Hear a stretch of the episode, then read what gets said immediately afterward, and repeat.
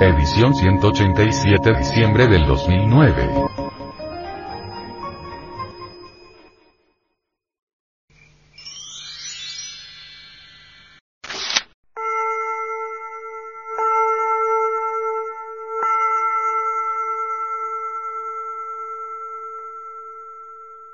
El Vía Crucis. Lo más duro para el Cristo íntimo, cuando ha nacido en el corazón del hombre, es precisamente eso del drama cósmico, su Vía Crucis. En el Evangelio aparecen las multitudes, pidiendo la crucifixión del Señor. Esas multitudes no son de ayer, de un remoto pasado, como suponen las gentes, de algo que sucedió hace 2009 años. No, señores, esas multitudes están dentro de nosotros mismos. Son nuestros famosos yoes. Dentro de cada persona habitan miles de personas. El yo odio, el yo tengo celos, el yo tengo envidia, el yo soy codicioso, etc. Es decir, cuántos defectos tenemos y todo defecto es un yo diferente. Estoy hablando aquí de esta manera, de este modo, sencillamente porque veo que los hermanos que están aquí, son ya de la institución. Habrá algunos que, si no entendieran, pues excusen, pero en realidad de verdad, como todos son de la institución, pues hablamos de este modo. Los tres traidores. Es claro que esas multitudes interiores que tenemos, que son nuestros famosos yoes, son los que gritan crucifixia, crucifixión. Y en cuanto a los tres traidores, ya sabemos que en el Evangelio crístico Judas, Pilato y Caifás. ¿Quién es Judas? El demonio del deseo. ¿Quién es Pilato? El demonio de la mente. ¿Quién es Caifás? El demonio de la mala voluntad. Pero hay que aclarar un poquito, hay que especificar esto, para que se vaya entendiendo. Judas, el demonio del deseo, cambia al Cristo íntimo por 30 monedas de plata. 3 más o igual 3. Esa es la alusión cabalística. Es decir, lo cambia por las cosas materiales, por la moneda, por los licores, por el lujo, por los placeres animales, etcétera, etcétera, etcétera. Lo vende. Y en cuanto a Pilato, es el demonio de la mente. Ese siempre se lava las manos, nunca tiene la culpa, jamás, para todo encuentra una evasiva, una justificación, jamás se siente culpable.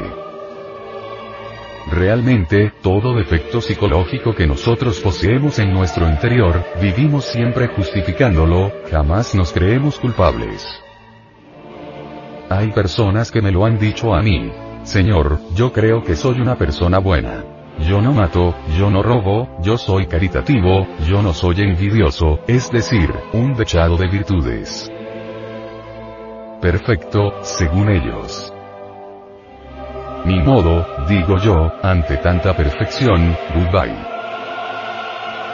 De manera que, miremos las cosas como son, en su crudo realismo. Ese Pilato siempre se lava las manos, nunca se considera culpable. Y en cuanto a Caifás, yo francamente considero que es el más perverso de todos. Piensen ustedes en lo que es Caifás. El Cristo íntimo nombra, muchas veces, a un sacerdote, o a un maestro, un iniciado, para que guíe sus ovejas, las apaciente. Le entrega el mando, lo pone al frente de una congregación y el tal sacerdote, el tal maestro o iniciado, en vez de guiar a su pueblo sabiamente, vende los sacramentos, prostituye el altar, fornica con las devotas, etcétera, etcétera, etcétera. Conclusión. Traición al Cristo íntimo, eso hace Caifás. Es doloroso eso. Claro, es horrible, es una traición, de lo más sucia que hay. Y no hay duda. Son muchas las religiones que, en el fondo, se han prostituido, eso es obvio. Son muchos los sacerdotes que han traicionado a Cristo íntimo. No me refiero a tal o cual secta, no, sino a todas las religiones del mundo. Es posible, pues, que algunos grupos esotéricos, dirigidos por verdaderos iniciados, han sido, estos iniciados, muchas veces traidores. Han traicionado a Cristo íntimo y todo esto es doloroso, infinitamente doloroso. Caifás, pues, es de lo más sucio que hay. Estos tres traidores llevan al Cristo íntimo el suplicio.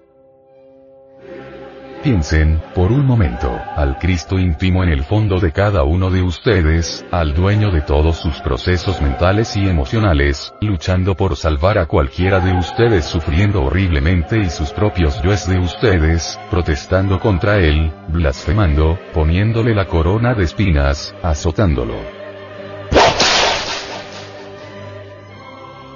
Bueno, esa es la cruda realidad de los hechos. Es el drama cósmico, vivido internamente.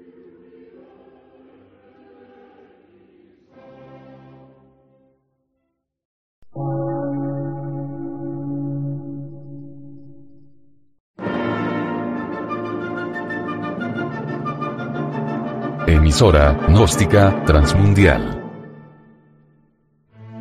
Por una nueva civilización y una nueva cultura, sobre la faz de la Tierra.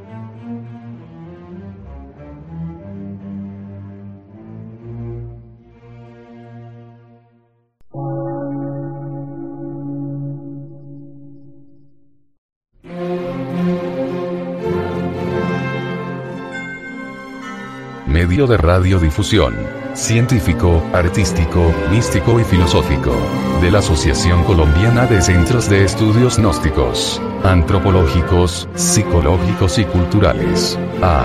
C.